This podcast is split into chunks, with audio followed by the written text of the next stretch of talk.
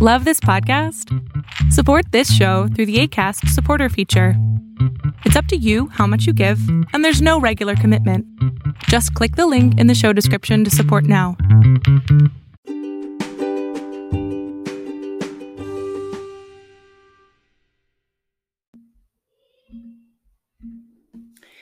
Hola, ¿qué tal? ¿Cómo están?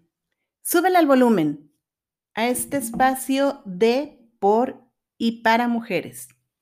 Y de vez en vez para varones también. Hoy es 19 de septiembre de 2020 y yo soy Leticia del Rocío Hernández, así me encuentras en Twitter y en Facebook, ya sea para continuar la plática de, este, de esta noche o cualquier otro tema que sea de tu interés. Construyendo identidades al gusto de quién. Hoy quiero invitarles a reflexionar sobre un tema que, como muchos otros, se atiende y se vive de manera muy distinta, dependiendo no solo de si se es hombre o se es mujer, sino también desde cómo se percibe el cuerpo que lo vive, el transcurso del tiempo, las huellas de la vida. Me refiero a la edad y las arrugas y todo el desgaste físico, mental y emocional que la propia edad supone. Podemos tener distintos acercamientos al concepto no solo de la belleza, sino incluso de las arrugas. Las arrugas de la piel son ese algo indescriptible que procede del alma, dijo la escritora y filósofa Simone de Beauvoir. Y según la información que aparece en la website de Mayo Clinic, tenemos que, cito textualmente, las arrugas, una parte natural del envejecimiento, son más prominentes en la piel expuesta al sol, como la cara, el cuello, las manos y los antebrazos. Si bien la genética es lo que determina principalmente la estructura y la textura de la piel, la exposición solar es una de las causas principales de la aparición de las arrugas, en especial en las personas de piel clara. Los contaminantes y el tabaquismo contribuyen a la aparición de las arrugas. Si las arrugas te molestan, tienes más opciones que nunca para ayudar a alisarlas o hacerlas menos visibles. Los medicamentos, las técnicas de exfoliación, los rellenos y la cirugía están entre los tratamientos más eficaces para las arrugas. Fin de la cita.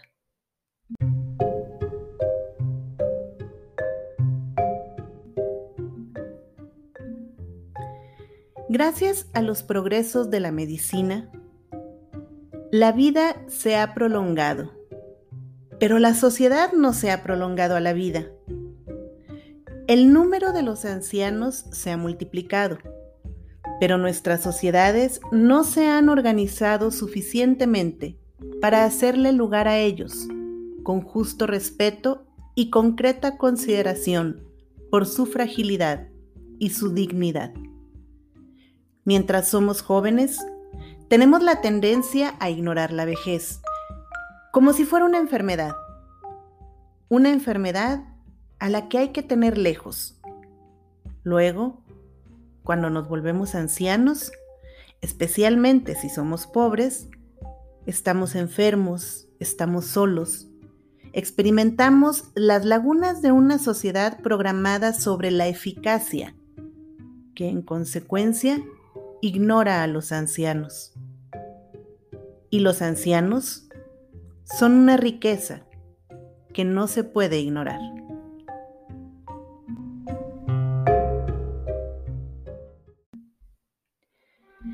Las palabras que ustedes acaban de escuchar son parte de una reflexión hecha por el Papa Francisco en donde nos habla justamente de la situación eh, desde su punto de vista de los ancianos, eh, de las personas ancianas en el mundo.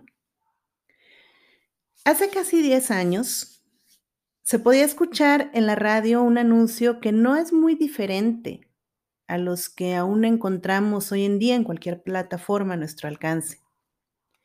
El artículo que se ofertaba era un colchón y a la persona que diseñó el anuncio le pareció de lo más brillante utilizar a una mujer para anunciar un colchón. La mujer en cuestión, al dormir en el colchón anunciado, se sueña guapa, joven y rica, mientras que sin haber dormido en el referido colchón, se sueña casada y con cuatro hijos. Lo primero es evidentemente un sueño reparador, mientras que lo segundo resulta ser una pesadilla.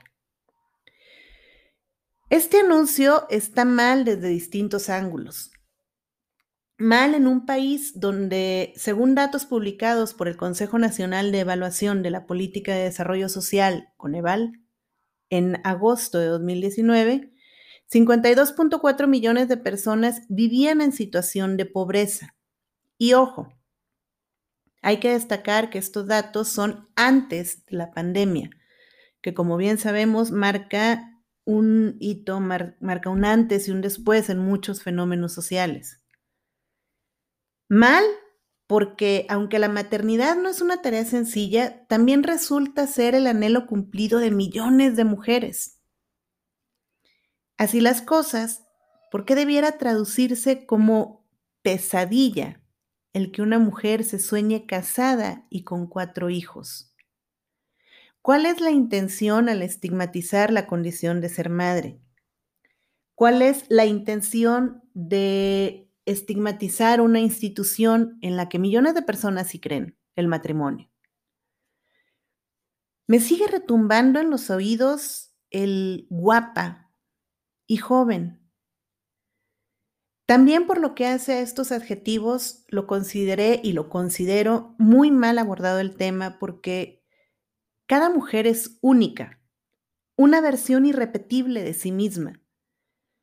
Sin embargo, ignorando esa unicidad que a cada persona identifica, se propone una versión deseable, la buena, entrecomillado. Esa versión es, por supuesto, es una mujer guapa, joven y rica. Fue inevitable que ayer como hoy, cuando escucho o veo anuncios similares, recuerde el análisis que Lorela Sanardo, empresaria milanesa, hiciera en su documental Il corpo della donne, donde nos expresa, la mujer propuesta parece contentar y secundar cada presunto deseo masculino. Está reducida y se reduce a ser un objeto sexual ocupada en una lucha contra el tiempo que la obliga a deformaciones monstruosas.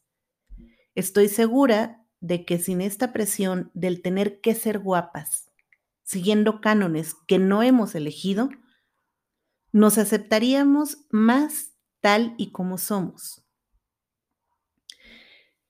Citar aquí los programas noticieros y publicidad donde las palabras de Sanardo se palpan como una realidad lacerante, sería tarea casi interminable.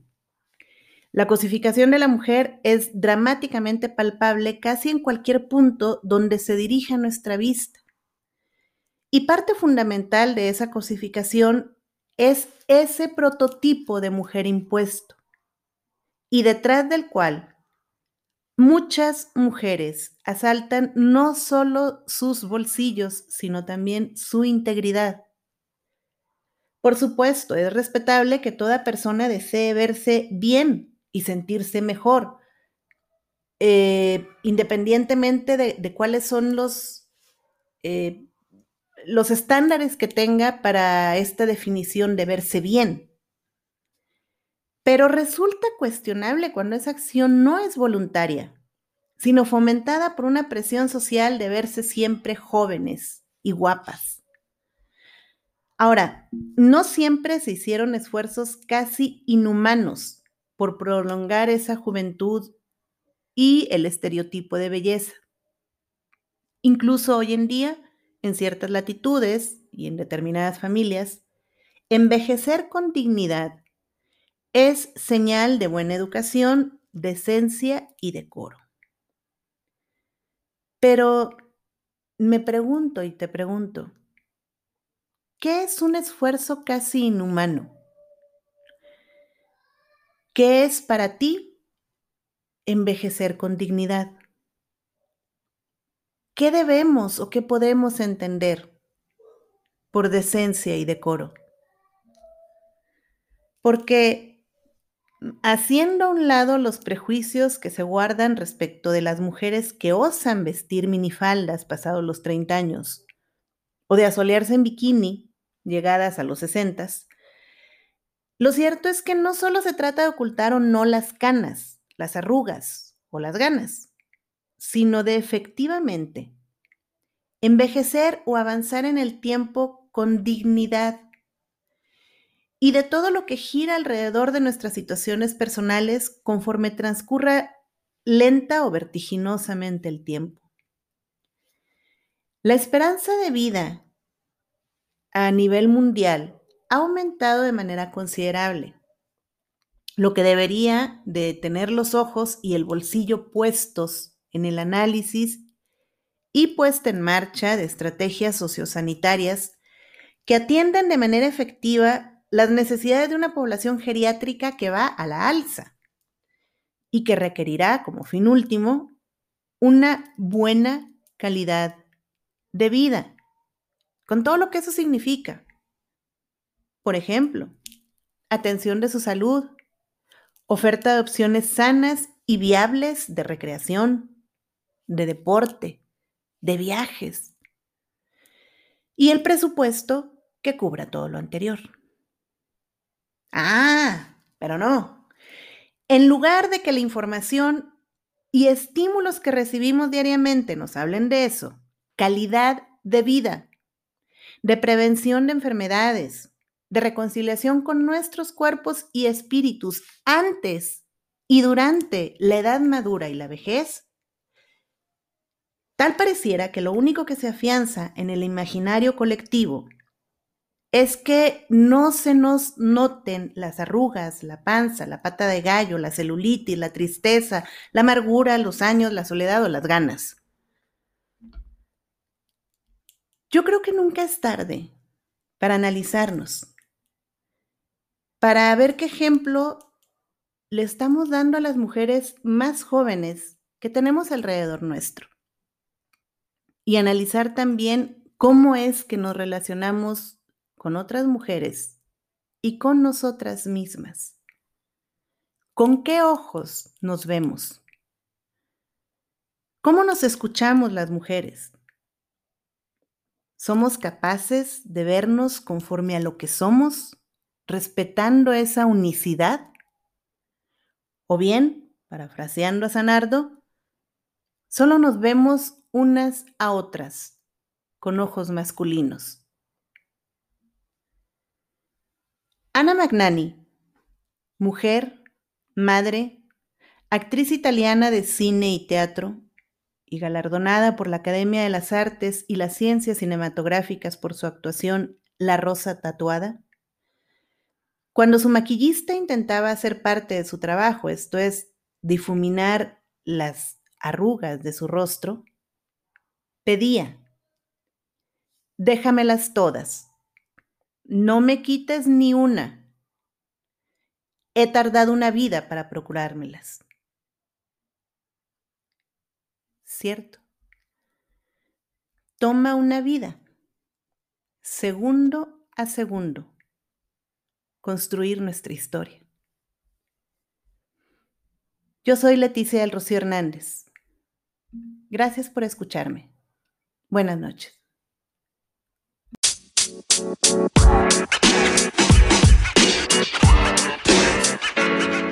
man. You know, man.